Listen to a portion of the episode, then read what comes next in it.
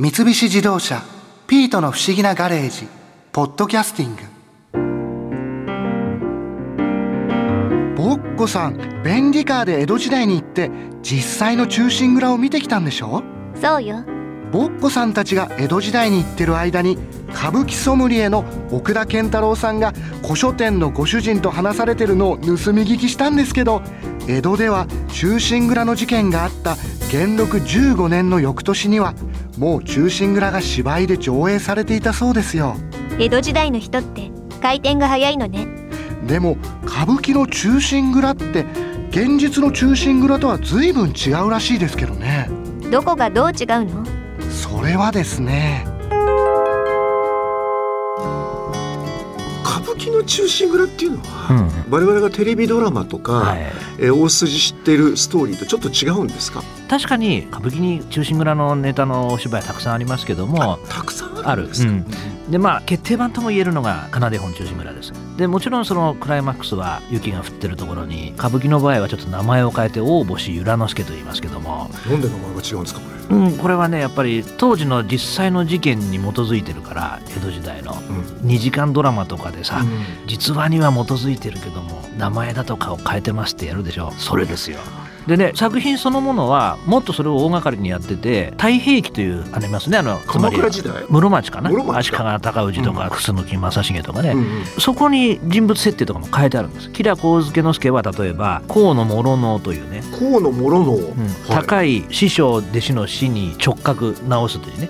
河野諸能という、うん。太平記に出てくる大名にあてがってるし浅野匠の神も円谷半眼高貞というふうに、うん。太平記の中に出てくるいろんな大名家にこうそういうことなんで当すか？てはめてある。はい。でそれはやっぱり実際の事件だしあれは責任を取ってみんな切腹をするでしょ老子たちっていうのは、うん。それは人たちがね。そうそうそうそう、それはやっぱり当時のお侍さんの社会の、まあ、ルールというか決まり事に基づいて責任を取ってるわけですよね。しかもあの名誉ある死ですよね、うん。切腹というのは。だけども世間をお騒がせしましたということの落とし前をつけてるわけですよね、だからみんなそれは偉い人たちだと思ってますよ。うん。はっきり言って大多数の侍さんたちも思ってますよ当時の。あいつら偉いなと。うん。うんだけどこれを本当にオフィシャルにあからさまに褒めたたえると、うん。それはやっぱり当時の武家幕府の体制そのものに対して批判することになりかねない。今それを聞いてちょっとびっくりしたことがあるんですが、っていうことはですよ生々しい時にもう演じてたんですね。あのね最初に書かれた「忠臣蔵絡み」の芝居はね赤穂浪士本当にうち行った翌年にはもうなってる。早っ。ものすごく早いでしょ。だいやからそんな時にそんな全部実名でやったらばそれは怒りますね。ダメでしょやっぱり。いやだけどね1年でそう1703年ぐらいにも書かれてるでできてるはず。それで例えば有名な近松門左衛門も書いてますね。割とそういう早い時期に。ちょうど同じ元禄の頃ですからね。はあ近松さんっていうのも。でそういうのがその後何年か経ってこれが偶然なのか意識的なことなんか僕わからないけど、ええ。数えで47年後にできてるのが奏で本忠臣蔵なの。でこれはいろは仮名の数と赤穂浪士の数が47それもう一つあるしやっぱりそのひらがなでスラスラって読めるように分かりやすく楽しめますよってこともあるでしょうし。ああ、で簡単な話ですよっていうキャそうそう。そうそうともかくその金文字と数が同じっていうことだって俺最初に気づいた人はねやったと思ったと思うのね。確かに。うんあで書いた人は誰なんですか？これは武田出雲三好正楽並木川柳というトリオです。合作なんですね。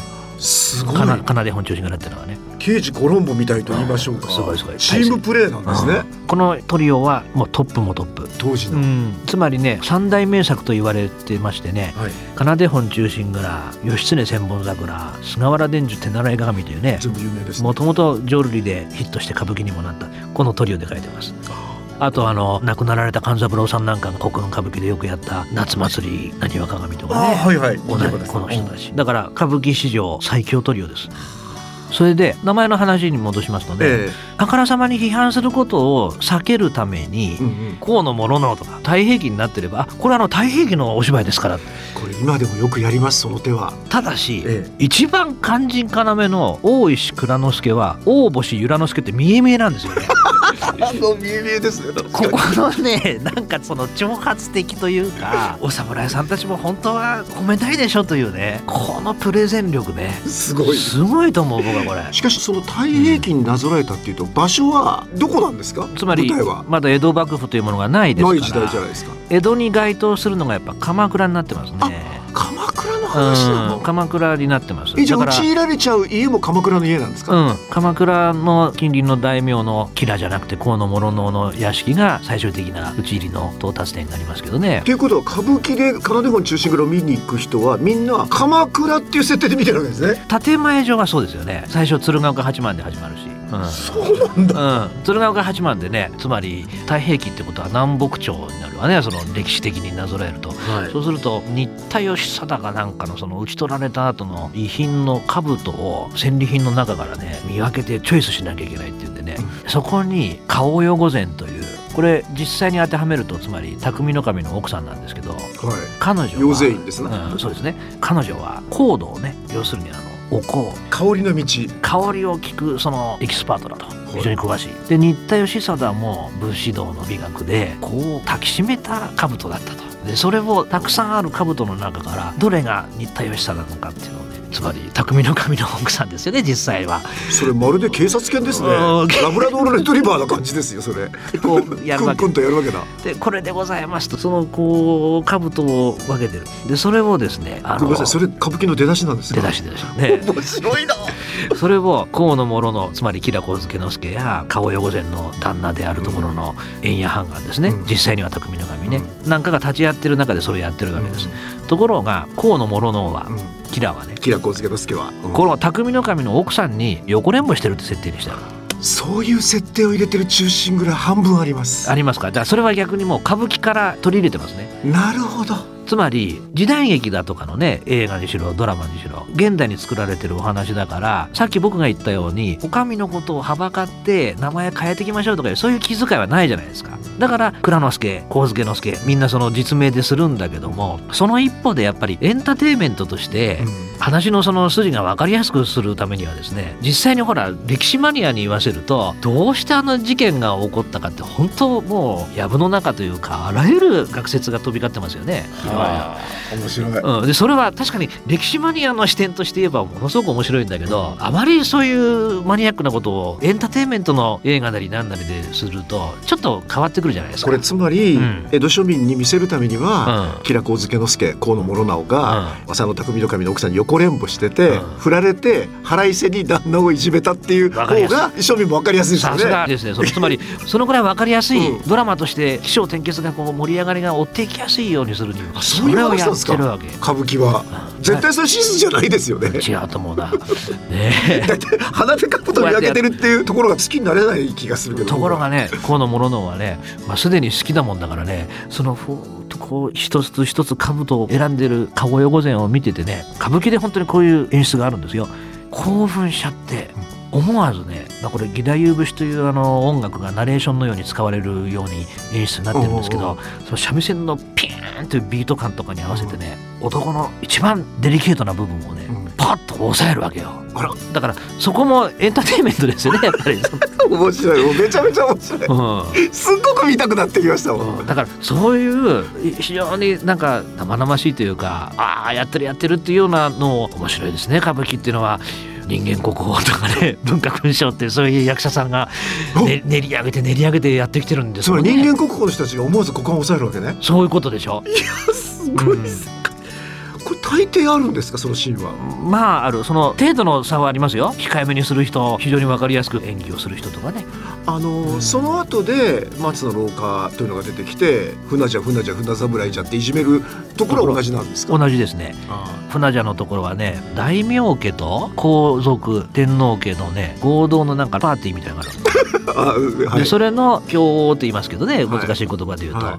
それのその漢字ですよねあうん。の浅野匠の神、はいはいはい。でそこら辺は設定割と同じね。うんでそれがやっぱり河野諸のがよく知ってるから、う段取りを教えてもらいたいんだけども、そこにうまくつけ込むわけでしょ、うん横レポしてたからね。うん、だからちゃんとビニーリサイニーリ教えるためには、うん。ここはそのいわゆる魚心あればなんとか心ってやつで 旦那を男にしたくないっていうような感じで「顔よ殿」って言ってこう。あそこでまた奥さんにつけ込む。つけ込むわね。でそれを断るわけね。うん。顔よ御前は「さなきだに重きが上のさよごろも我が妻ならで妻な重ねそ」って言って昔の和歌になぞらえて「我が妻ならであなたは私の旦那じゃないから妻な重ねそ」そういうことはもうやめてください、うん。な重ねそですね、うそういう和歌をしたためて拒絶するわけですよ、うんうんで河野諸のってもう嫌なやつだけど、うん。その一方でやっぱりインテレクチャルな男だから、うんうんそうですよね。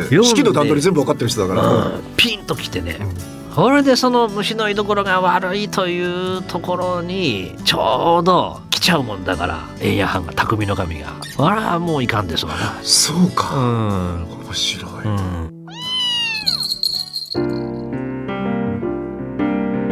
歌舞伎って面白そうね N 博士が今度便利カーで奏で本忠臣蔵の初演を見に江戸時代に行こうって言ってましたよそれは問題かも。なんで？キラ光介之助の顔を覚えている人がいたら劇場が大騒ぎになっちゃうわよ。N 博士光介之助にそっくりだから。そっか。確かに。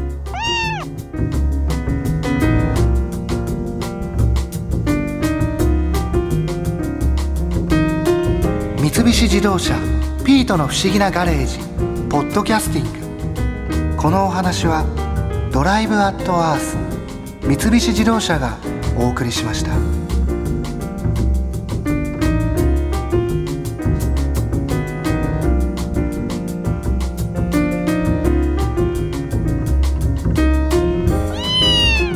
ここで耳寄りなお知らせですートの不思議なガレージをもっと楽しみたいという方は毎週土曜日の夕方5時東京 FM をはじめお近くの FM 局で放送の三菱自動車ピートの不思議なガレージをお聞きください。